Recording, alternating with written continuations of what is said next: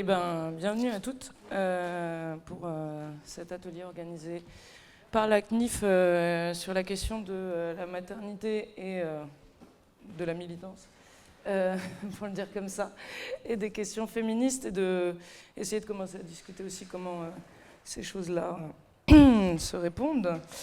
je vais passer, on, va, on va essayer d'organiser ça justement de manière un peu moins, disons, magistrale que d'habitude aussi euh, parce que c'est la manière dont, on veut essayer de, discuter et que c'est quelque chose aussi qui vienne des, personnes, des femmes, des camarades qui sont présentes.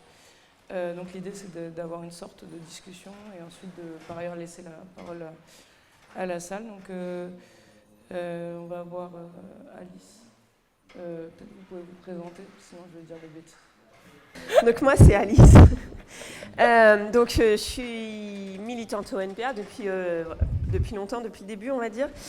Et, hum, et voilà. Alors, du coup, juste euh, je vais redire après, mais en fait, je voulais dire deux mots sur euh, l'atelier, comment on l'a pensé, machin, tout ça. Donc, dans la CNIF, c'était vraiment une demande, en fait, suite euh, à la dernière discussion au CPN. Et hum, d'avoir cette discussion-là, ben, parce que manifestement, il y avait des problèmes. Euh, sur euh, ce que l'atelier s'appelle euh, Mère féministe militante, comment concilier sans renoncer à rien. Vous voyez un peu l'enjeu, donc on avait fixé la barre un peu haute. mais c'était plutôt dans l'idée que de se répondre tranquillou que c'était pas possible et de voir comment on fait en fait. Voilà, ce qui nous semblait plus raisonnable. Et du coup, pour bien commencer, en fait, la copine qui était à l'initiative, ben, finalement, elle n'a pas pu venir. Et euh, notre idée, c'était de mixer aussi des expériences générationnelles euh, différentes aussi, ben, pour se dire qu'il ben, y en avait qui avaient euh, survécu et que donc c'était possible. Donc voilà, et euh, du coup, euh, mais aussi, euh, aussi l'idée de différentes époques et différents rapports, à, différents rapports à cette question, et dans l'idée que la façon dont nous on envisage les choses aujourd'hui, c'est aussi lié à la façon dont les militantes féministes des années 70 ont aussi pensé cette question de la maternité des enfants, et que ça a bien sûr des conséquences sur notre militantisme aujourd'hui. Donc voilà, c'était l'idée d'avoir ces deux générations. Mais du coup, la première copine à laquelle on avait pensé, bon, finalement, on ne pouvait pas. La deuxième à laquelle on avait pensé, euh, sa voiture, il y a eu, enfin voilà, fonctionnait plus, donc elle n'est pas là. Donc on est un peu, euh, Sonia et moi, on est là un peu euh, par hasard. Mais pas par défaut et, Manon aussi pour animer. Donc voilà, c'est pour vous dire que de toute façon, dans tous les cas, euh, on s'était dit que ce n'était pas forcément l'objectif euh, d'avoir un topo qui explique comment on fait. Mais euh, on a pensé que c'était possible d'introduire cette discussion en ayant une sorte de conversation sur différents thèmes pour amener des éléments sur plein plein de choses. Donc il, va, à mon avis, il va y avoir trop de choses. Euh, mais, euh, et qu'après on puisse avoir cette discussion euh, ben, à l'aune aussi des expériences de chacune et que ça soit ça, voilà, et que c'était surtout qu'une première, qu'un premier pas dans cette discussion et que c'était amené à, voilà, à se poursuivre. Et du coup, pour me présenter dans la suite de ça, donc voilà, Alice, moi j'ai une petite fille qui est là dans l'université d'été et ça a l'air de bien se passer puisqu'elle veut revenir. Euh, et, du coup, je suis au CPN et je suis au CE, donc euh, voilà, en termes de, tâches, ça va, j'ai mon compte. Bon, donc je comprends qu'il faut que je complète. Donc moi, je m'appelle Sonia, je suis militante. Euh, alors, je, suis de la génération bien après Alice. Avant, ouais. bien avant. En gros, moi j'ai eu 20 ans en 70, 18 ans en 68, voilà. Euh, mais on y reviendra par la suite. Et j'ai un fils qui a actuellement 37 ans, que j'ai élevé toute seule. Bon voilà, je ne sais pas si j'en dis plus pour la...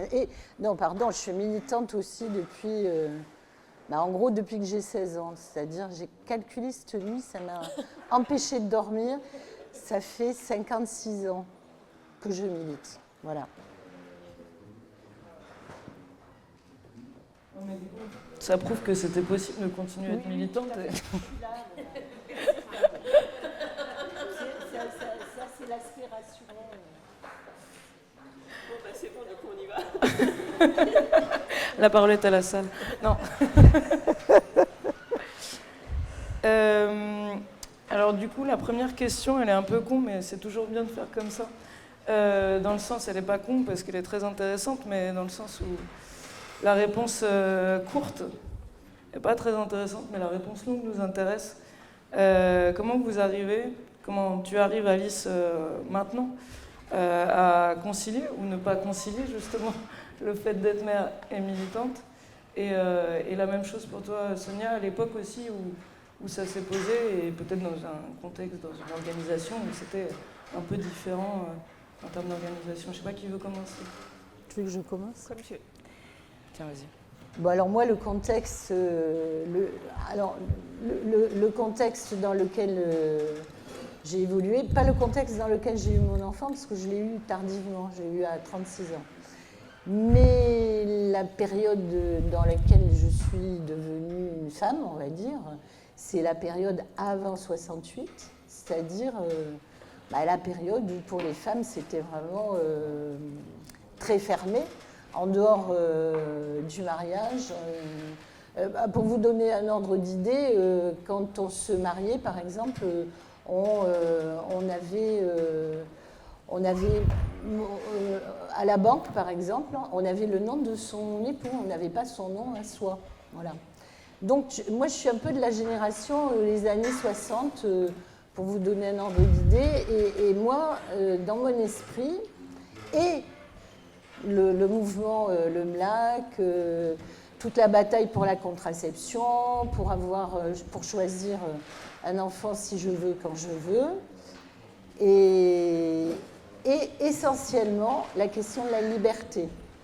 Donc, moi, je ne me vivais pas en tant que mère, ni même future mère. Moi, je me disais, d'abord euh, vivre ma période de femme en toute liberté, et peut-être après, j'aurai un enfant. Et la manière dont ça s'est posé dans les années 70, il y a eu quand même dans le mouvement féministe euh, toute une réflexion autour de la maternité, puisque un enfant, si je veux, quand je veux, ça veut dire aussi avoir un enfant pas euh, comme nos mères avaient eu euh, des enfants avant, où c'était forcément dans le cadre de la famille, sinon on était euh, désigné comme une mauvaise femme, une femme de mauvaise vie. bon voilà. Au lycée, les jeunes filles qui étaient enceintes, elles, étaient obligées de... Il y avait des suicides, il y avait des jeunes femmes qui se suicidaient. il y avait des infanticides qui faisaient passer les, bébés parce que c'était absolument épouvantable, inconcevable en, gros, sa, vie était foutue si euh, on avait euh, un enfant hors cadre mariage. Et pourtant, si on regarde les chiffres, moi, j'ai pas eu le temps de préparer, mais à l'époque, et, comme encore aujourd'hui, il y avait beaucoup de jeunes femmes, malgré euh, la, contraception et l'avortement aujourd'hui, il y a encore beaucoup de femmes qui, sont, qui élèvent des enfants toutes seules. voilà. La différence, c'est qu'à l'époque, c'était, on était vraiment des. Voilà.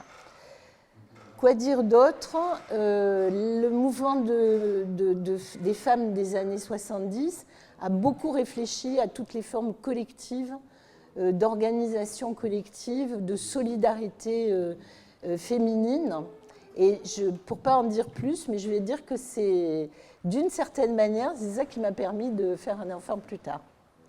C'est le, fait que tout d'un coup, quelque chose s'est ouvert dans la société qui permettait à la fois de s'imaginer une femme euh, libre, euh, non, euh, comment on va dire, non enfermée dans la famille ou alors promise à un, avenir de femme seule, pareil, qui était, les vieilles filles, voilà. Et en même temps de pouvoir avoir un enfant, c'est-à-dire de, faire tout, d'être à la fois femme, euh, épanouie, militante, travailler, indépendante et pouvoir faire un enfant. Je pense que c'est le mouvement féministe qui m'a permis ça, moi, dans les années 70. Ouais. Alors, euh, c'est clair qu'il y a un truc euh, de. Moi, j'ai commencé à militer, j'étais lycéenne, donc voilà, il y avait plein de copines et tout. Enfin, c'était vraiment un truc mixte, quoi, on va dire. Et il y avait toujours ce truc les femmes, en gros, entre 30 et 50, il y avait un trou euh, de présence, en fait, dans l'organisation, que ce soit la, LCR quand j'étais plus jeune ou le NPA après.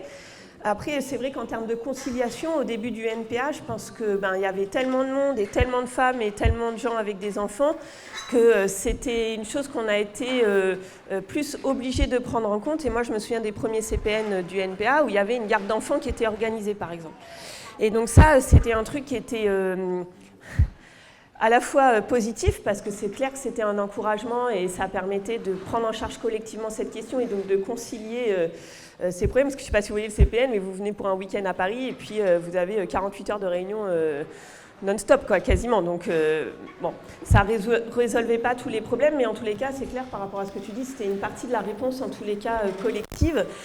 Et puis, bon, mais ça, ça s'est épuisé, par exemple, et ça n'existe plus. mais aussi parce qu'il n'y a plus le besoin. Et tout ça, c'est toujours compliqué parce qu'évidemment, cette question de concilier et de prendre en charge collectivement, c'est toujours un aller-retour entre les besoins qui s'expriment et les moyens qu'on a, euh, pour le faire. Euh, mais c'est clair que euh, dans le fond du fond, euh, la, responsabilité de concilier, elle est renvoyée individuellement, en fait. Parce que même cette garde du CPN, en fait, il faut euh, demander. Enfin, je ne sais pas comment dire, mais il y a un truc, euh, c'est toujours marqué, s'il y a besoin, on pourra organiser une garde d'enfant. Là, tu te retournes, tu te dis, mais putain, en fait, je suis toute seule, je peux demander une garde d'enfant, et donc, qu'est-ce que je fais? Ben, En général, j'appelle ma mère, en fait. Soyons clairs.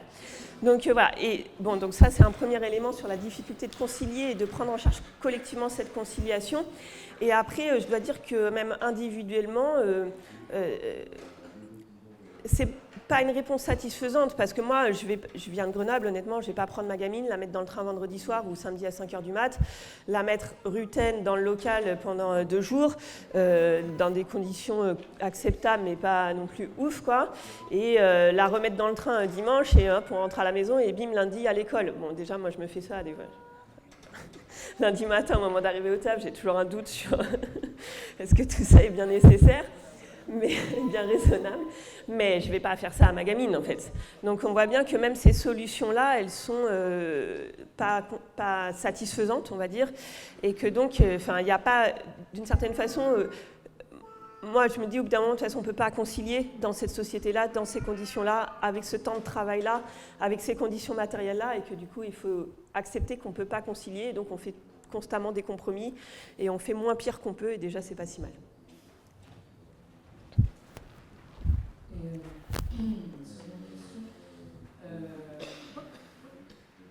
En gros, cette question de euh, comment réussir à, tout faire, elle se pose à tout le monde, mais pour les militantes, y compris a fortiori pour les militantes féministes et, révolutionnaires, euh, elle, euh, elle, a, elle, a, des impacts, euh, enfin, elle a un impact aussi sur la, comment on se projette, j'imagine, ou comment de fait on essaye d'être mère. Est-ce que le fait d'être militante féministe, révolutionnaire, pas est-ce que ça a changé quelque chose, mais qu'est-ce que ça a eu comme impact, qu'est-ce que ça a comme impact sur le fait d'être mère, en tout cas d'essayer de faire ça bien. Euh, et par ailleurs, inversement, c'est-à-dire euh, qu'est-ce que le fait, euh, d'être mère a pu changer aussi sur, vos, convictions féministes, mais sur votre manière de voir les choses, sur votre militantisme de ce point de vue-là? Commence par Alice, c'est toi ou comme tu veux Comme tu veux, comme tu veux. Je veux bien, Allez. voilà. Donc, moi, j'ai beaucoup milité d'abord et j'ai été mère après. Voilà, donc ça permet aussi. Et j'ai été mère après dans un contexte où les choses euh, en 86 étaient encore ouvertes. je pense que effectivement aujourd'hui il y a un recul, c'est-à-dire que ça s'est beaucoup refermé. Pour vous donner un ordre d'idée, on faisait des réunions euh, féministes, euh, on ne se posait pas la question, on posait pas la question de savoir s'il allait y avoir et même dans les réunions politiques, hein, on avait exigé à l'époque que, quelle que soit, quelle que soit euh, la situation, le, fait de faire des gardes, le fait de faire une, de garder, d'avoir un lieu pour, euh, pour permettre à des, à des copines avec des enfants ou des copains avec des enfants de venir et d'être présents, ça ne se discutait pas. On ne posait pas la question euh, est-ce qu'il va y avoir des enfants à garder? C'est évident qu'à partir du moment où on pose la question euh, est-ce qu'il va y avoir des enfants à garder, déjà, on se fait du souci sur euh, qu'est-ce qui va se passer avec son enfant. Alors que quand c'est organisé, qu'il y a tout dans le mouvement social lui-même, il y a toute une réflexion sur comment on fait avec les enfants. C'est-à-dire, ce n'était pas seulement euh, de toute façon systématiquement il y a des lieux pour les enfants, mais c'est on demande des lieux pour les enfants qui ne soient pas n'importe comment, c'est-à-dire euh, alternatifs. Moi, à l'époque, à l'époque, il y avait euh, il y avait des bouquins comme Les libres enfants de Summerhill. Enfin, il y avait toute une réflexion du mouvement féministe aussi sur le rapport à l'enfant, sur qu'est-ce qu'on veut pour nos qu'est-ce qu'on veut pour nos enfants. Bon, voilà, et ainsi de suite. Donc ça, je pense que ça. Et moi, en 86, j'étais donc militante. euh, à l'époque, quand j'étais, j'étais, euh, j'avais des responsabilités dans plusieurs, dans le planning familial, dans mon, dans mon syndicat, dans la ligue à l'époque.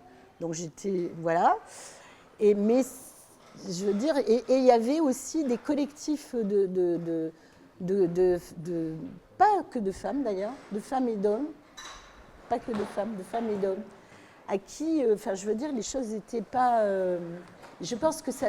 Et, du coup, ça a vachement facilité les trucs. Les choses se sont refermées par la suite. Et c'est vrai que je l'ai très mal vécu, et mon fils aussi, euh, probablement. Enfin, je veux dire, il y a. Donc, ce que je veux dire par là, c'est que effectivement, tu as raison, on n'est pas, euh, on peut pas dire qu'on va vivre des choses extraordinaires et que c'est dans la société actuelle telle qu'elle est, puis qu'on on voit euh, en termes non, seulement de services publics, mais même de mouvements sociaux qui se posent cette question à une échelle un peu de masse. C'est pas le cas aujourd'hui. C'est vrai que c'est pas à l'échelle de notre petite organisation qu'on va euh, transformer radicalement la société. Mais bon, ces expériences-là ont quand même permis d'avoir de l'espoir et de se dire que c'est possible de. Mais je pense que c'est dans le cadre d'un mouvement beaucoup plus large. C'est pas à l'échelle d'une petite organisation, euh, aussi volontariste soit-elle, mais on peut quand même essayer de mettre en place des trucs, comme par exemple ça la garde, des lieux organisés pour les enfants euh, systématiquement et pas seulement, euh, comme tu dis, en posant la question. Je pense, voilà. Est-ce que tu peux juste préciser ce que c'est les Summerhill Alors, les, les libres enfants de Summerhill, il y a eu les libres enfants de Summerhill, mais je pense à celui-là parce que, voilà, c'est une expérience... euh, alors, il y avait aussi les boutiques d'enfants de Berlin. C'est en Allemagne, euh, c'est hein, c'est en Allemagne, c'est des, Il y a les libres enfants de Summerhill, c'est une école Summerhill en Angleterre. C'est- euh, Summerhill, c'est l'Angleterre. Et les, boutiques d'enfants de Berlin, c'était en Allemagne. C'est-à-dire que le mouvement social, à, la suite de mai 68, a pensé la question de comment on élève nos enfants euh, pour qu'ils so- ils soient euh, dans, voilà, dans un développement épanoui, euh, émancipé, plus riche que ce qui était l'école qui faisait euh, de l'élevage et du bourrage de crâne à l'époque euh, et extrêmement hiérarchisé. Voilà. Donc c'était. Voilà. Sur cette question justement de enfin, comment on pense collectivement à cette question de la conscience féministe et de la question individuelle, en fait, euh, qui est ramenée par le fait d'avoir des enfants très violemment, on va dire, malgré tout. Moi, il y avait ce truc, il y a toutes ces revendications, je ne sais pas si vous voyez notre catalogue de revendications, qu'il n'y a pas de problème avec. Et, euh, tout ce qu'on raconte sur, euh, en particulier, vous voyez les catalogues de jouets pour enfants, euh, les habits pour les enfants et tout. Donc tout ça, tout ça, tu le sais de manière théorique. Et le jour où tu te retrouves dans la boutique et qu'il y a le côté rose et le côté bleu, sans déconner, tu dis mais c'est, en fait, c'est vrai. Je ne sais pas comment dire, mais il y a un truc hallucinant en fait. Et donc ça, euh, il y a toujours ce truc, euh, vous savez, ce truc qu'on dit qu'il n'y a que les premières, euh, premiers concernés qui peuvent, mais ce truc de le vivre dans ta chair, c'est un truc hyper violent. Et toute ça, cette série d'expériences, en fait, cette histoire des fringues, la crèche, ils étaient trop contents, il y avait une caisse de jouets mixtes.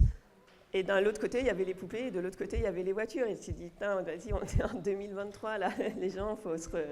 Donc, ben, je sais pas si vous voyez ce truc, et pareil pour l'école, tu dis, bon, tant qu'il n'y a pas l'école encore, j'ai envie de dire, ça va, quoi. Et l'école, c'est un truc normatif. hallucinant en fait. Alors avec tout le, le respect que j'ai pour tous les enseignants révolutionnaires qui restent là-dedans. Mais euh, voilà, c'est fou de voir à l'œuvre en fait tout ce que nous dénonçons dans le mouvement féministe et, et de voir les mécanismes concrets en fait qui euh, mettent en place. Et ça, c'est clair que euh, ben, pour soi, en tant que féministe, évidemment, c'est une expérience importante, mais en plus, c'est une expérience qu'on partage avec beaucoup de femmes qui n'ont pas de, conscience féministe, en fait. Et moi, j'hallucine les copines au taf et les mères à l'école, comment cette expérience, elle est en fait, elles se la prennent et ben, suivant les outils que tu as ou pas, tu arrives à en faire quelque chose de féministe ou pas. Quoi. Et, et du coup, euh, ben, par exemple, moi, je trouvais que l'association de parents d'élèves, vraiment, bon, c'est, relou, la kermesse et tout, euh, la pêche au canard et tout. Mais franchement, ben, voilà, c'est juste un endroit de militantisme non mixte, naturellement non mixte. À peu près, on va dire que ça s'améliore ça s'améliore lentement, on va dire. Mais ça s'améliore un peu. Il y a quelques paires, quoi, mais c'est quand même euh, voilà. Et donc tout ça, euh, c'est aussi des lieux de militantisme euh, concrets où il y a des prises de conscience extrêmement importantes qui se font en fait. Et donc moi, ça a aussi modifié mon regard ben, sur comment on milite, où on milite, qu'est-ce qu'on en fait. Donc voilà. Et après, donc ça, c'est clair que l'interaction elle est très forte. Et dans l'autre sens. c'est en fait aussi comment tu élèves des enfants quand tu es féministe. Euh, cette question de l'éducation, qu'est-ce que tu dis, qu'est-ce que tu fais, euh, euh, parce que c'est quand même hyper compliqué de, toujours être dans la contradiction, être dans la contestation de l'ordre établi et de mettre ton enfant en difficulté, en fait, disons-le quand même, parce que tu vois tu pas juste vas à l'école et puis tu vas leur dire que tout ça, ça ne va pas. Quoi. Et donc ça, je trouve que c'est vraiment une question qui se pose à nous. Et après, euh, du coup, euh, en discutant avec ma mère, qui était militante aussi, je mesure aussi le recul, en fait, euh, par rapport aux années 70, dans, parmi les enseignants, bien sûr, mais dans la société dans son ensemble, sur cette conscience globale, on va dire le, recul, le, retour de l'ordre moral, le recul global idéologique, quoi. Et que du coup, ben, c'est très dur d'aller à contre-courant complet de la société et de faire porter ça euh, d'une certaine façon à ses enfants, en fait. Bon, et après, euh, j'ai envie de dire, l'autre truc quand même, c'est que... Euh, bon, il y avait quand même ce truc, on se disait que c'est... On se disait pas que c'était gagné, on va dire que tout allait bien et que tout était parfait. Mais en tout cas, moi, moi j'avais pas vu que c'était encore aussi inégalitaire. C'est-à-dire que moi-même, euh, dans mon couple, dans ma famille, dans la société, dans ma famille, euh, qui est une famille de militants dont euh, plusieurs exemplaires sont ici, il y a encore cette violence des inégalités de genre et que c'est très très fort. Quoi. Et du coup, quand vous pensez que ben, ça va bien se passer parce qu'il n'y a pas de raison que ça se passe mal dans ce contexte particulier, en particulier militant, et qu'au final, quand même, il y a des problèmes avec la lessive, avec la garde des enfants, avec la tâche et surtout cette question de charge mentale dont on. Voilà. Euh, hein. Euh, c'est vrai que tu dis ah oui, ok, et tu mesures l'ampleur du boulot qui reste à faire, quoi. Euh, et ça, se prendre cette baffe-là dans la gueule quand tu es militante féministe,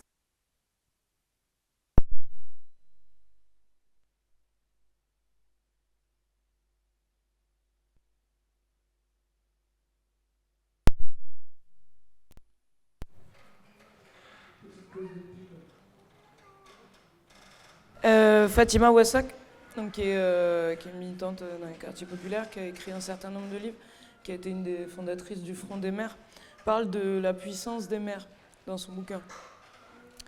Est-ce que vous pensez que le fait d'être mère précisément, ou en tout cas de pouvoir potentiellement l'être, parce que c'est encore un...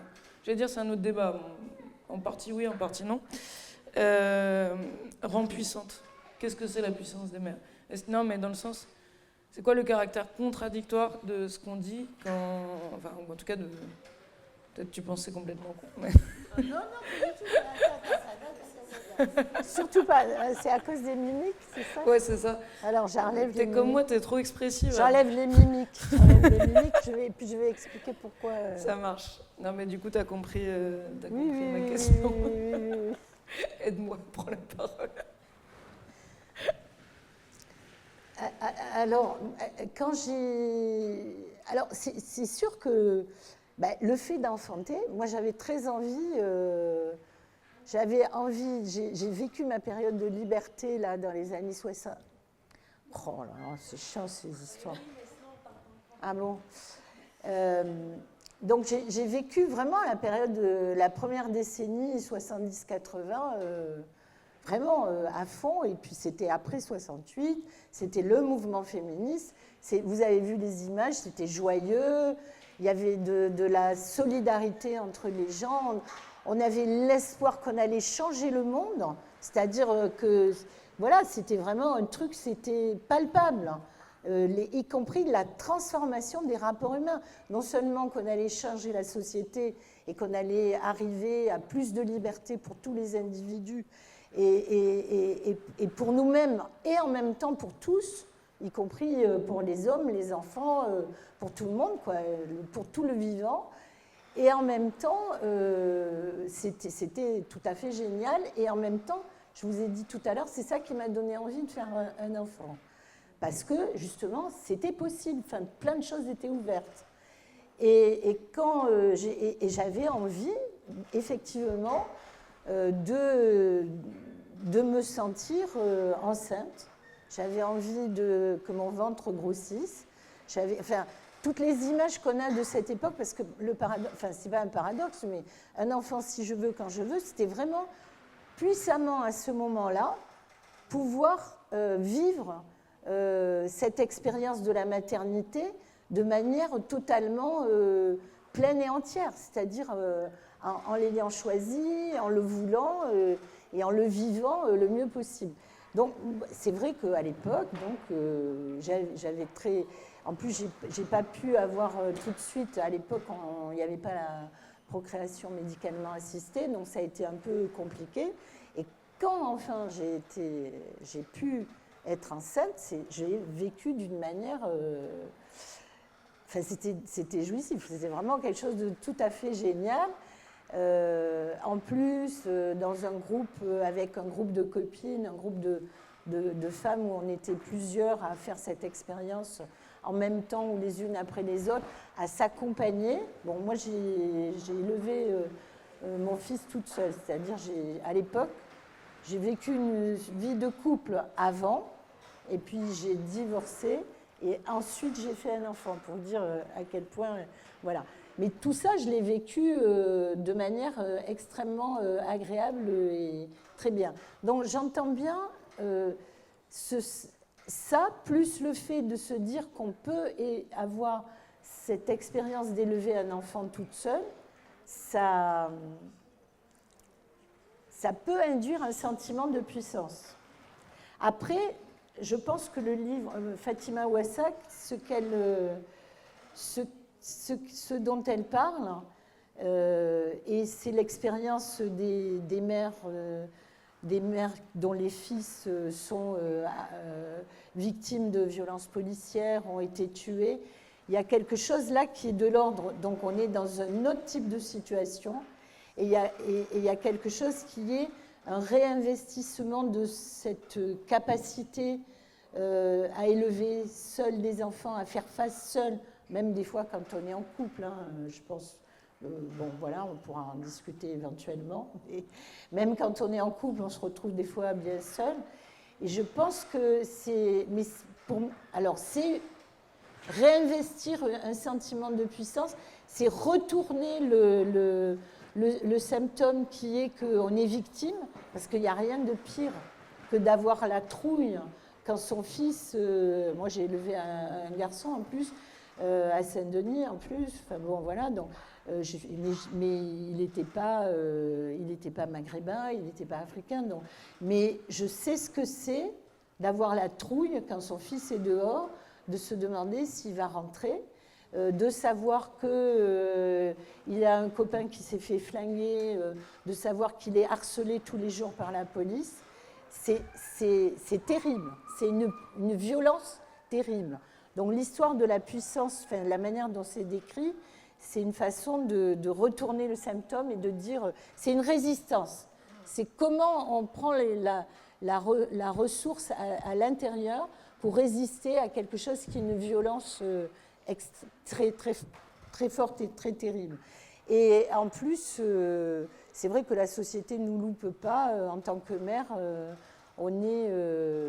voilà. Mais par ailleurs, pourquoi je faisais la moue Parce que de, la contradiction enfin, et le piège, ça serait parce qu'aujourd'hui, il y a des associations euh, de mères célibataires qui sont euh, extrêmement actives et on comprend bien pourquoi.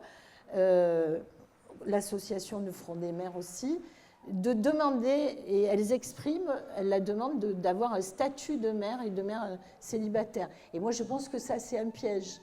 C'est un piège parce que moi, je revendique, je revendique pas un statut de mère. Voilà.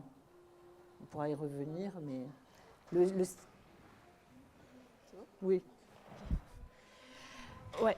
Sur cette question, alors je vais d'abord prendre le côté euh, négatif pour euh, finir sur le côté positif. Je trouve que c'est quand même généralement plus constructif. Euh, d'abord sur le, le, fait que ça rend pas du tout puissante, mais bien au contraire.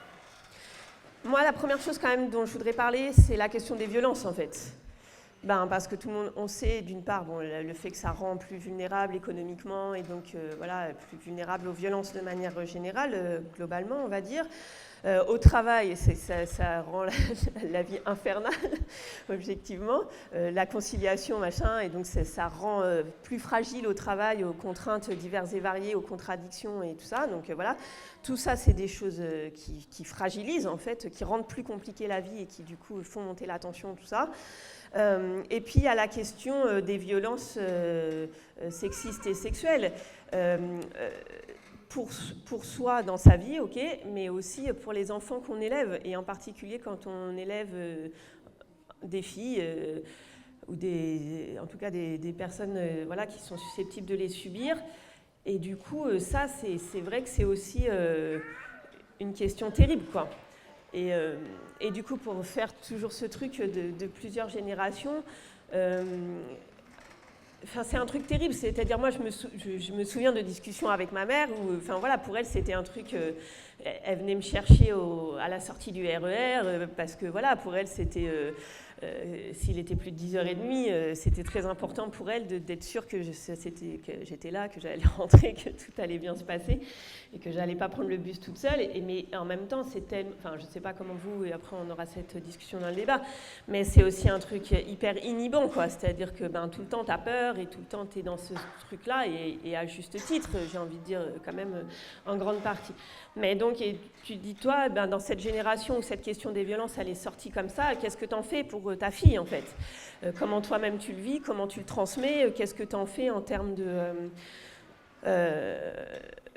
de, ouais, de ce que tu dis et de ce que tu fais Et du coup, je trouve que le mouvement féministe là-dessus, ben, ce truc d'autodéfense et de comment on prend en charge ces questions-là et comment on renverse cette peur euh, pour se donner les armes collectivement, notamment euh, voilà, les stages d'autodéfense féministe. Moi, c'est un truc où je me suis toujours dit, ben, euh, quand ma fille elle sera ado, on s'inscrira toutes les deux et on ira ensemble dans un stage d'autodéfense féministe parce que c'est nécessaire et parce que, voilà.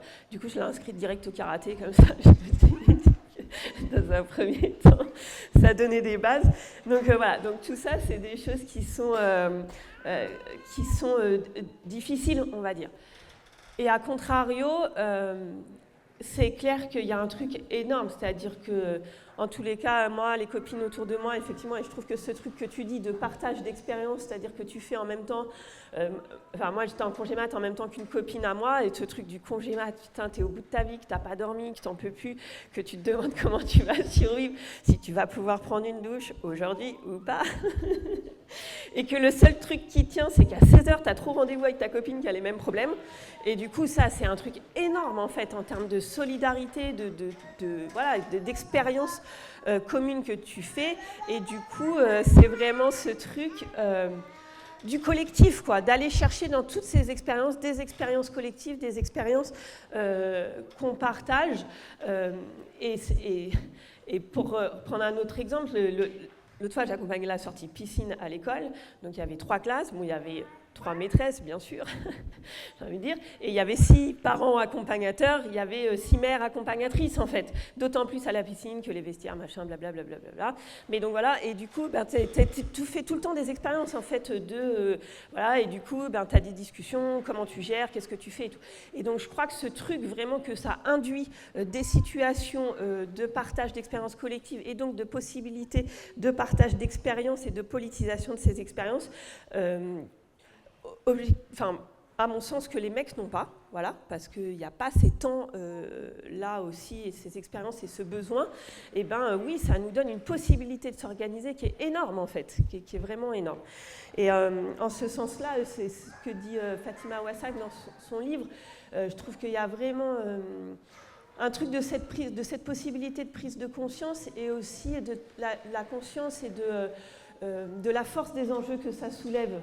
Tu vois, c'est-à-dire que pour tes enfants, pour ta fille, tes filles, tu es, prête à tout euh, retourner, quoi.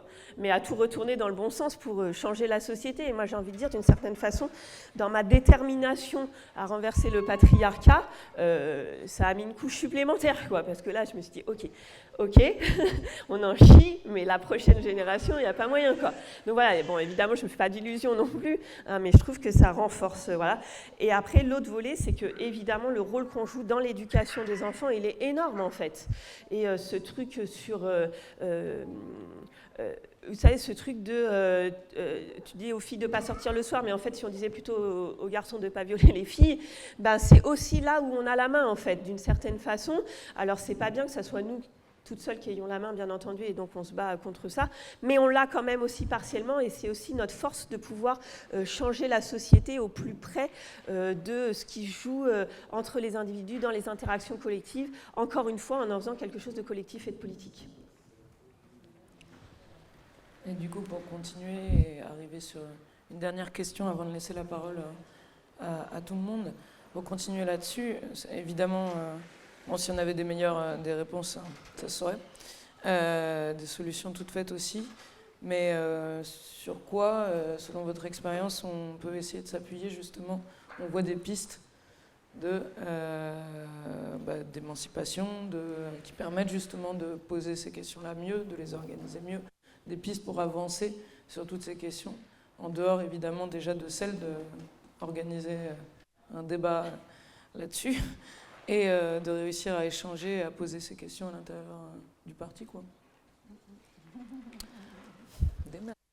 Moi, tout à l'heure, c'est ce qu'on a dit.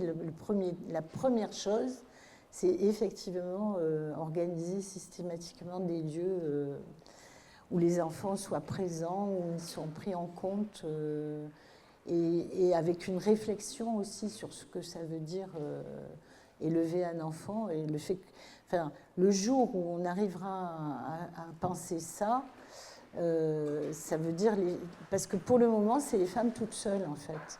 C'est la charge mentale, c'est matériellement, physiquement. Euh, et euh, bon, dans les couples militants, on le voit bien encore aujourd'hui. Enfin, moi, je le vois autour de moi.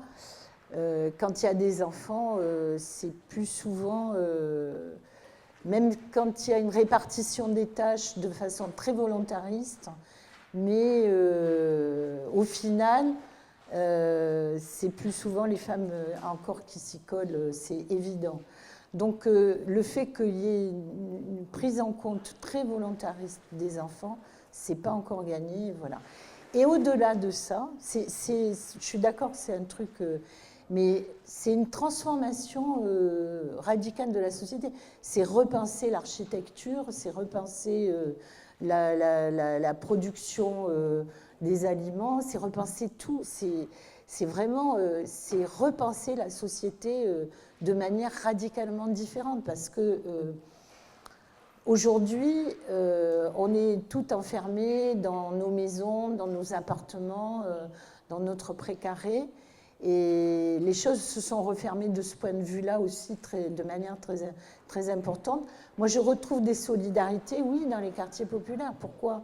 Parce que, parce que de fait, euh, les, femmes ont été obligées de tisser des, liens de solidarité et que, par exemple, au Franc-Moisin, souvent, ben, les, enfants, les jeunes et les adolescents, ils sont au pied des, immeubles, dans cet espace qui s'appelle la Place Rouge, et qui a une gestion, il continue à y avoir, le paradoxe c'est ça, c'est qu'il continue là à y avoir une gestion collective, et y compris en termes de charge mentale. Elles connaissent tous les enfants du, quartier.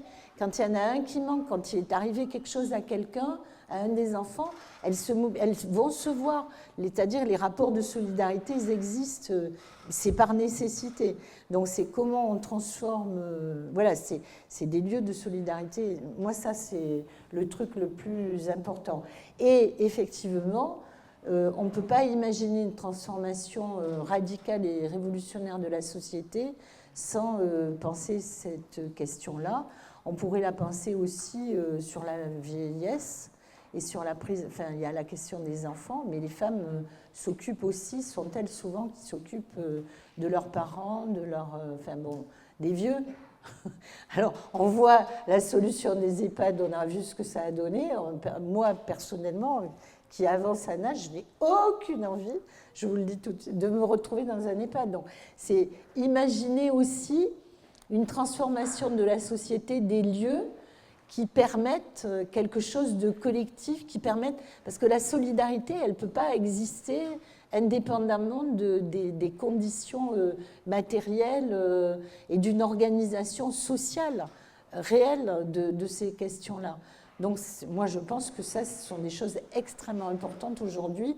On parle de, de la question de, de la planète, de, l'écoféminisme on, voit comment euh, les ressources euh, sont en train de décroître et on voit que par rapport à la question de l'eau, par rapport à la question de la pollution, il va falloir qu'on repense complètement notre façon de vivre, il va falloir qu'on repense complètement euh, l'architecture, comment...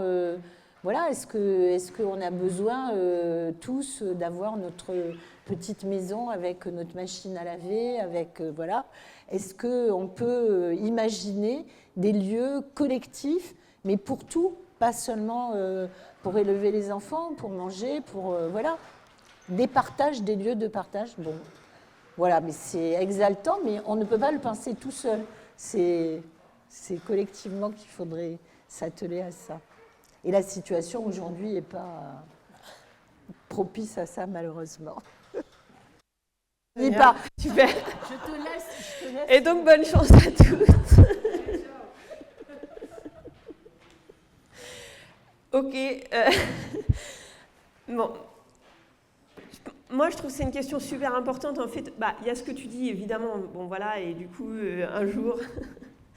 Mais on a aussi, euh, je trouve, besoin de réfléchir là maintenant, tout de suite. Et tu vois, moi, par exemple, je suis pas super satisfaite de comment ça se passe à l'université d'été, en fait, pour ne prendre que cet exemple. Euh, pour plein de raisons. D'abord parce que euh, ben, pendant le temps des ateliers, bon, je me dis là, c'est OK, ça va bien se passer, on est, je, peux. Et mais dès que tu as un truc qui est à 17h ou un truc qui est la réunion de la commission sur l'heure du repas, je ne vous parle même pas du CE qui a lieu à 22h30, qui dit là, c'est le drame. Euh, ben, comment on fait quoi? Et donc ça veut dire que c'est pas satisfaisant en termes d'organisation parce que en fait qu'est-ce que ça fait? Ben c'est juste que moi je viens avec une copine qui a une gamine du même âge, on se met dans le même bungalow et donc euh, et je compte sur elle quoi, 200% et inversement. Donc euh, on en revient toujours à ce truc qu'on va se débrouiller. Alors, c'est pas tout à fait, on va se débrouiller individuellement parce qu'on est dans le cadre d'université, donc le bungalow, tu peux demander et ça, ça se passe bien, quoi. Mais quand même, euh, ça revient à. Voilà, il n'y a pas de lieu où tu peux dire, bah là, j'ai besoin que.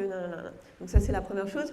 Et la deuxième chose, c'est, euh, je ne suis pas non plus très satisfaite de euh, la façon dont les enfants sont pris en charge, même sur les temps d'atelier, en vrai. Voilà. Et du coup, je trouve que quand on est une organisation révolutionnaire avec un projet émancipateur, j'attendrai que dans ce qu'on propose aux enfants dans les temps de prise en charge, ça soit d'une autre nature, on va dire. Euh, réflexion et voilà. Mais ah, c'est pas du tout enfin les animateurs ils sont super les animatrices et la directrice elle est enfin voilà je trouve c'est mais je trouve que ça serait justement aussi l'occasion d'avoir cette discussion avec elle et eux sur ben voilà qu'est-ce que qu'est-ce que c'est des projets émancipateurs y compris en termes d'éducation pour les enfants. Bon et là bon je dois dire que c'est une question qui est hyper dure à porter dans notre organisation. Je sais pas si enfin même parmi les enseignants dans notre organisation, je trouve que la question pédagogique, c'est vraiment une question dure, quoi, euh, d'avancer là-dessus et que les reculs, ils sont aussi euh, euh, mesurables. bon, voilà, donc j'ai envie de dire, même là-dessus, en fait, on pourrait expérimenter des choses et ça serait super. en termes d'autogestion, d'auto-organisation, parce que le truc, pour l'instant, on a fait la 8 ans et demi, jusque-là, tout va bien. Quoi. Mais dans le programme, c'est marqué euh, on ne peut pas prendre en charge les ados, mais si vous voulez, on, vous donnera, euh, je ne sais pas quoi d'ailleurs, un Monopoly. l'impression, c'est juste horrible. Quoi. Et donc, euh, voilà, il faut. je me dis bon, ok, pour l'instant, je fais avec ça, mais voilà, cette question, elle va se poser de manière peut-être plus prégnante dans quelques années. Et du coup, il faut, je pense que là, on a une marge de progrès, d'expérimentation qui pourrait être chouette aussi. Il faudrait qu'on arrive à s'en saisir parmi tout l'ensemble des tâches que nous avons. Euh, voilà. Et après, euh, moi, je trouve qu'il y a aussi, euh, enfin, j'imagine que toutes et tous, vous avez lu les BD de Emma. Et quand même, c'est chouette, quoi. Il y a un truc parce qu'elle ne nous laisse pas en galère. Et je trouve que c'est aussi ça que nous, on doit réfléchir sur le truc de la répartition des tâches. Elle dit pas, bon, bah voilà, une fois que je vous ai dit, elle dit, bon, bah voilà, il n'y a pas de solution dans la société, mais elle dit, mais quand même, je vous donne quelques pistes. Et ça, je trouve que c'est quand même un truc chouette. Et donc, moi, celle-là, je l'ai accrochée dans les chiottes chez moi. Pour, euh, parce que du coup, j'habite, euh, donc j'ai une fille, mais j'ai aussi j'habite avec trois autres. Euh, personnes de sexe masculin, a priori. Et du coup, dont un qui a 17 et l'autre 20. Et du coup, euh, donc c'est pour eux, mais c'est aussi pour moi en fait. Ce truc que quand je vais au chiottes, je ferme la porte déjà, comme ça je suis peinarde. Et je me lis cette BD, je me dis, mais t'es pas toute seule, t'inquiète, ça, va bien se passer. Donc voilà, c'est aussi ces petites pistes, ces petites choses et qu'on teste et que voilà. Et je trouve qu'on doit s'en dire aussi entre nous euh, quand on en a et que c'est hyper important de, les partager. Euh, voilà, et, et voilà. Et après, moi, l'autre truc, je trouve, qui me porte aussi, c'est que je trouve que ces changements-là, ce que tu dis, euh, ben oui, à la fois, on ne peut pas changer euh, ces problèmes-là dans cette société-là, et à la fois de changer ça, d'avoir la perspective de changer ça, ça a une telle portée subversive que c'est aussi un truc euh, exaltant, en fait. Et, et la possibilité que ça change et qu'on puisse le changer, y, compris déjà un peu maintenant, et comment ça transforme les rapports entre les gens, et comment ça ouvre des possibilités en, termes d'épanouissement, d'émancipation, de, de, de, Mais ce que tu dis, tu vois, même sur la façon dont tu vis ta maternité, et que quand c'est pas dans le cadre normatif, ben, ça, tu fais des expériences moi, je m'éclate de tout ce que je découvre, redécouvre ou découvre avec ma fille et des rapports et des questions que ça me pose et comment ça m'interpelle. Je trouve ça génial, quoi. Et, que ça, ça puisse se faire euh, évidemment dans un cadre euh, où on serait débarrassé de toutes ces oppressions, évidemment, ça serait encore plus extraordinaire, mais d'une certaine façon, ça l'est déjà et ça participe déjà de ma transformation à moi et de la transformation de la société dans son ensemble. Euh, merci beaucoup, les camarades.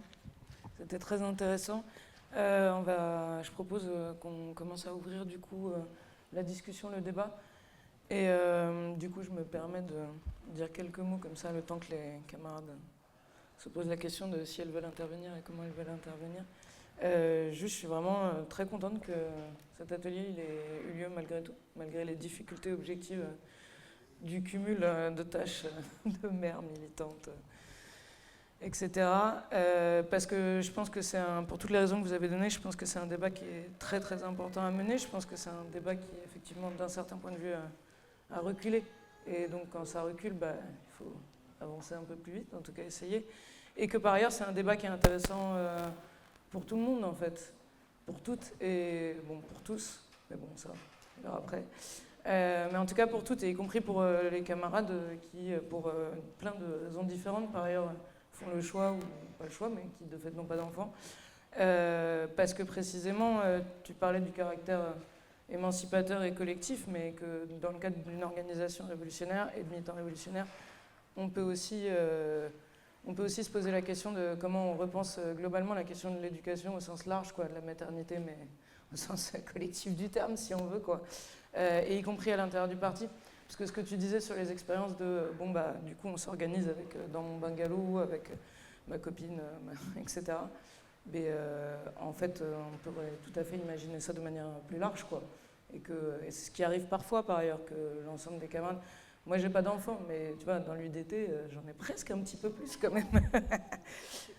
non, non, mais voilà. Donc, je pense que c'est un débat qui est extrêmement intéressant, qui et qui, pour le coup, euh, par ailleurs, est contenu et contient euh, tout un tas d'autres débats. Moi, juste, je termine là-dessus, parce que sur euh, comment comment la question de ce topo elle est venue euh, sur le tapis, euh, je trouve que c'est pour ça qu'il fallait que ça ait lieu, c'est que c'est venu d'une demande, une nécessité. Par ailleurs, c'est rare. Je trouve les discussions à chaque fois qu'on parlait à quelqu'un sur Ah ben on voudrait faire ça, est-ce que tu voudrais participer? Bon, au final, y a plein de gens qui n'ont pas pu participer, mais par contre, tout le monde, y compris des camarades, enfin voilà, euh, nous ont dit Franchement, je suis extrêmement surprise que vous fassiez ça, je m'y attendais pas. Je suis extrêmement contente que tu en discutes avec moi, euh, parce qu'en fait, euh, parce qu'en fait je crois que soit j'avais jamais eu cette discussion-là, soit ça faisait bien, bien, bien des années qu'on les avait pas eues dans le cadre militant. Et, ça, je pense que c'est extrêmement intéressant et qu'il faut continuer là-dessus. Voilà.